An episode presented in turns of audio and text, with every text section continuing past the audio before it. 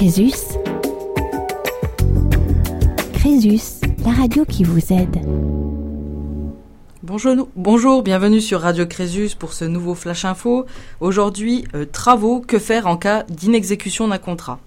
Si vous avez signé un devis pour la réalisation de travaux à votre domicile, mais que ces travaux n'ont pas été réalisés malgré vos appels auprès du professionnel, il est important de connaître les démarches qui permettent de trouver une issue favorable.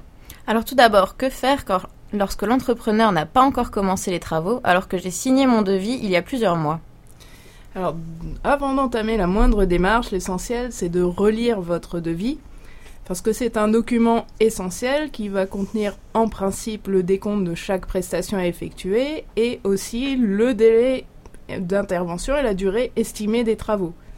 Sachant que vous ne pourrez reprocher son, sa durée d'intervention au professionnel que si le délai euh, mentionné dans le devis est déjà dépassé. Et si mon devis ne comporte pas de date d'exécution des travaux? Alors, dans ce cas-là, la loi va prévoir un délai maximal de 30 jours durant lequel le professionnel va devoir réaliser le contrat. Il va être en faute dès lors que cette échéance de 30 jours est dépassée. Et lorsque l'entrepreneur est manifestement en retard par rapport à mon devis, que puis-je lui demander?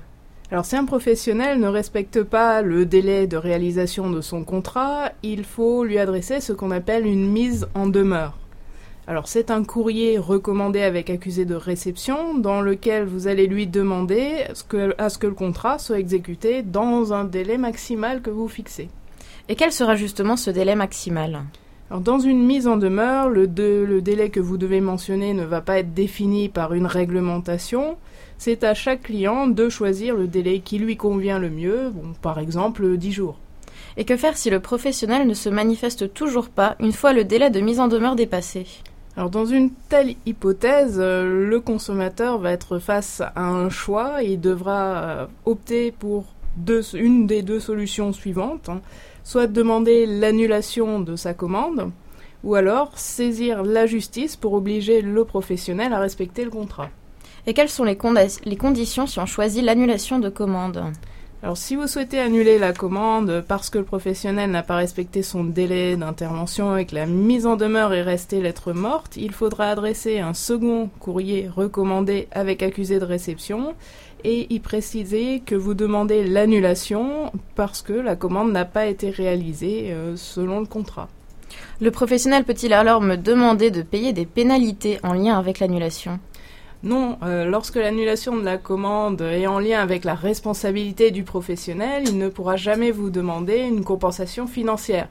Et il devra en plus vous rembourser les sommes que vous auriez déjà versées d'avance euh, dans un délai maximum de 14 jours.